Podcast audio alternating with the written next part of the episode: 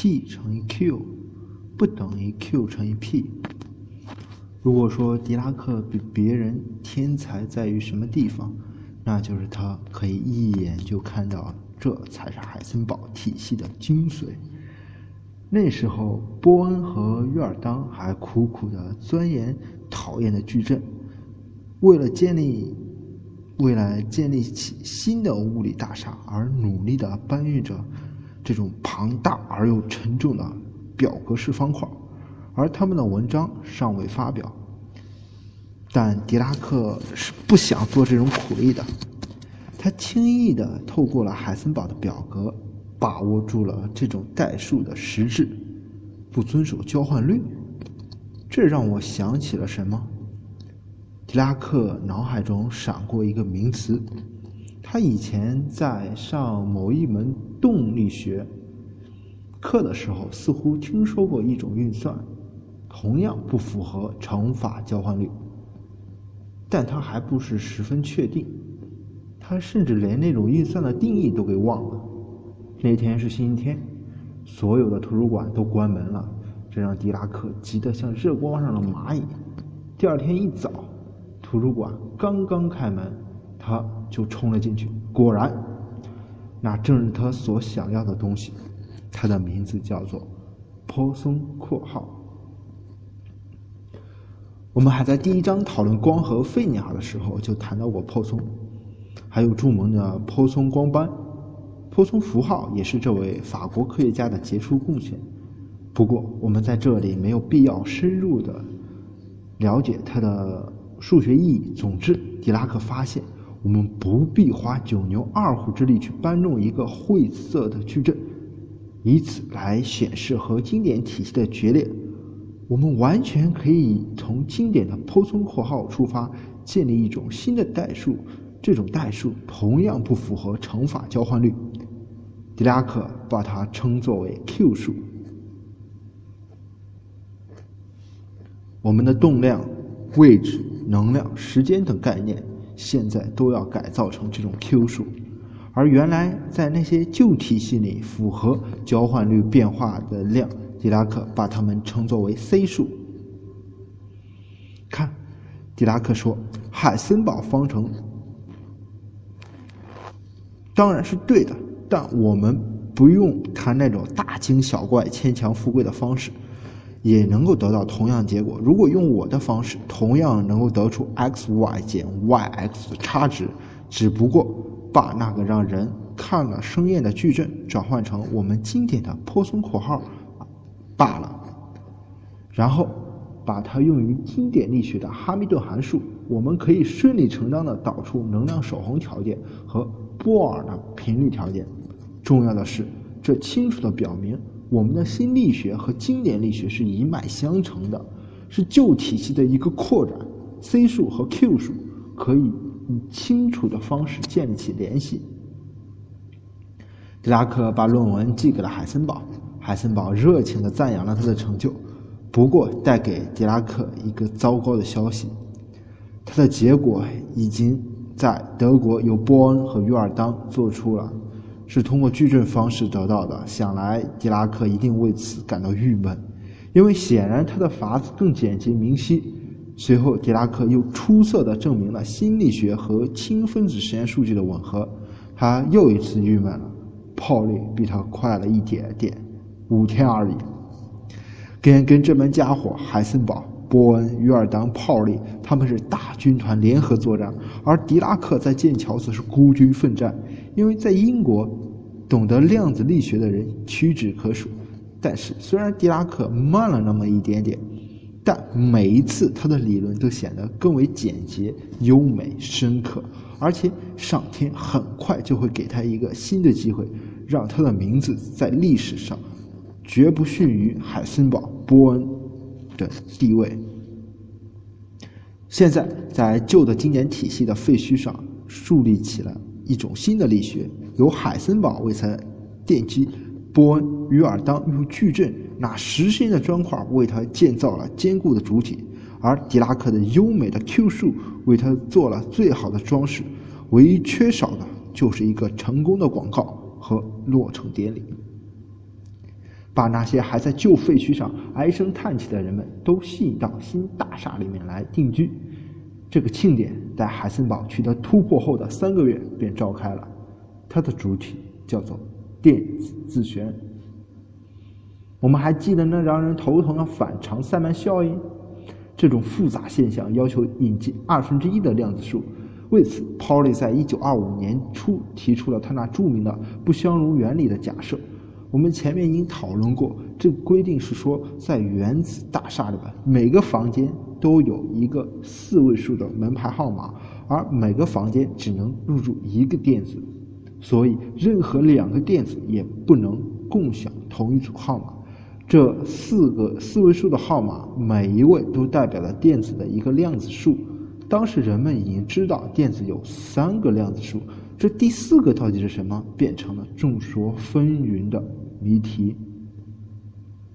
不相容原理提出后，当时在哥本哈根访问的克罗尼格想到了一种可能，就是把这第四个自由组看成电子绕着自己的轴旋转。他找到海森堡和 Pauli 提出了这一思想，结果遭到了德两个德国年轻人的一致反对，因为这样就又回到了一种。图像化的电子概念那里，把电子想象成了一个实实在在的小球，而违背了我们从观察和数学出发的本意。如果电子真是这样的一个带电小球的话，在麦克斯韦体系里是不稳定的。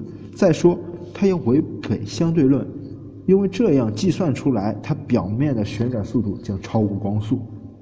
到了1925年秋天，自旋的假设又在荷兰莱登。赖登大学的两个学生乌伦贝克和古兹密特那里死灰复燃。当然，两人不知道克罗尼格曾经有过这样的意见。他们是在研究光谱的时候独立产生这一想法的。两人找到导师艾伦费斯特征求意见，艾伦费斯特也不是很确定。他建议两人先写一个小文章发表。于是两人当真写了一个短文交给了艾伦费斯特。然后又去求教于老资格的洛伦兹，洛伦兹帮他们算了算，结果，在这个模型里，电子表面的速度达到了光速的十倍。两人大吃一惊，风急火燎的赶回了大学，要求撤销那篇短短文。结果还是晚了，艾伦费斯特早就给《Nature》杂志寄出去了。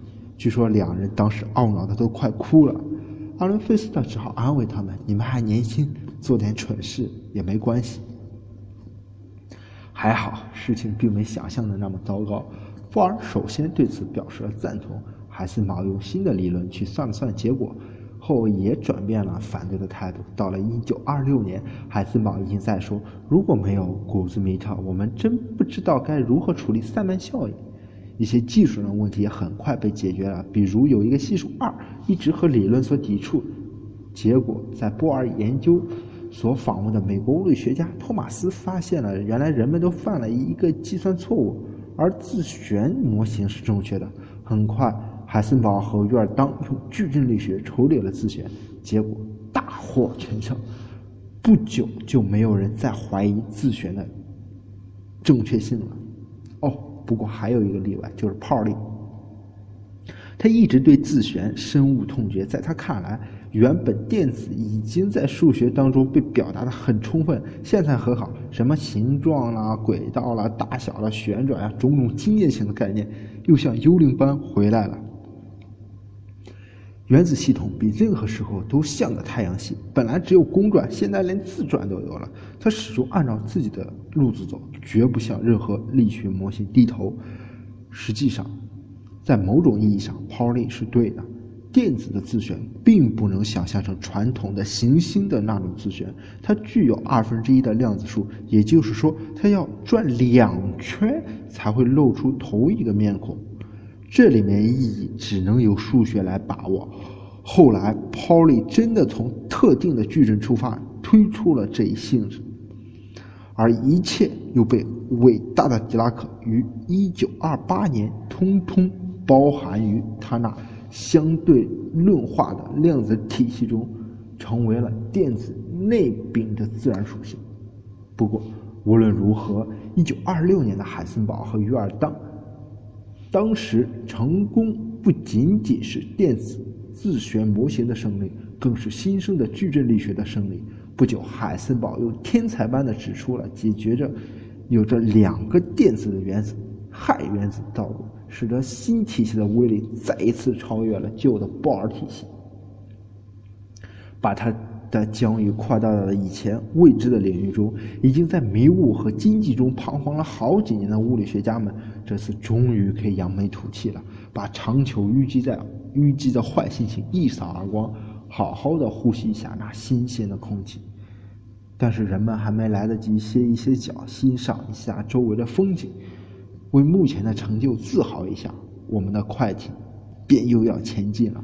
物理学正处在急流之中。它飞流直下，一泻千里，带给人眩晕的速度和刺激。自牛顿起，二百五十年来，科学从来没有哪个时期可以和如今这边翻天覆地、健步如飞。量子的力量现在已经完全苏醒，在接下来的三年间，它将改变物理学的一切，在人类的智慧下刻下最深的烙印，并影响整个二十世纪的面貌。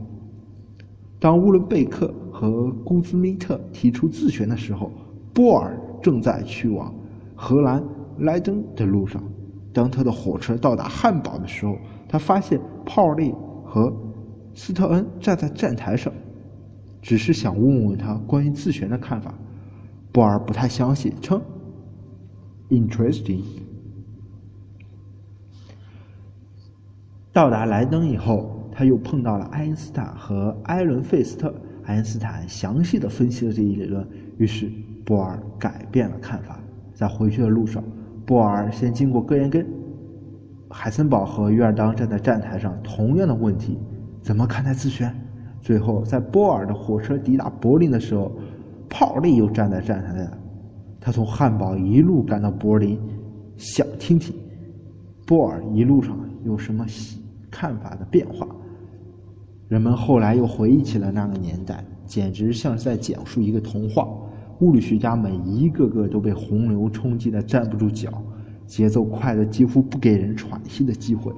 爆炸性的概念一再的被提出，每一个都足以改变整个科学的面貌。但是每一个人都感到了深深的骄傲和自豪，在理论物理的黄金年代能够扮演。历史舞台上的那一个角色，人们常说“时势造英雄”。在量子物理的大发展时代，英雄们的确留下了最最伟大的业绩，永远让后人心神向往。回到我们的史话中来，现在花开两朵，各表一枝。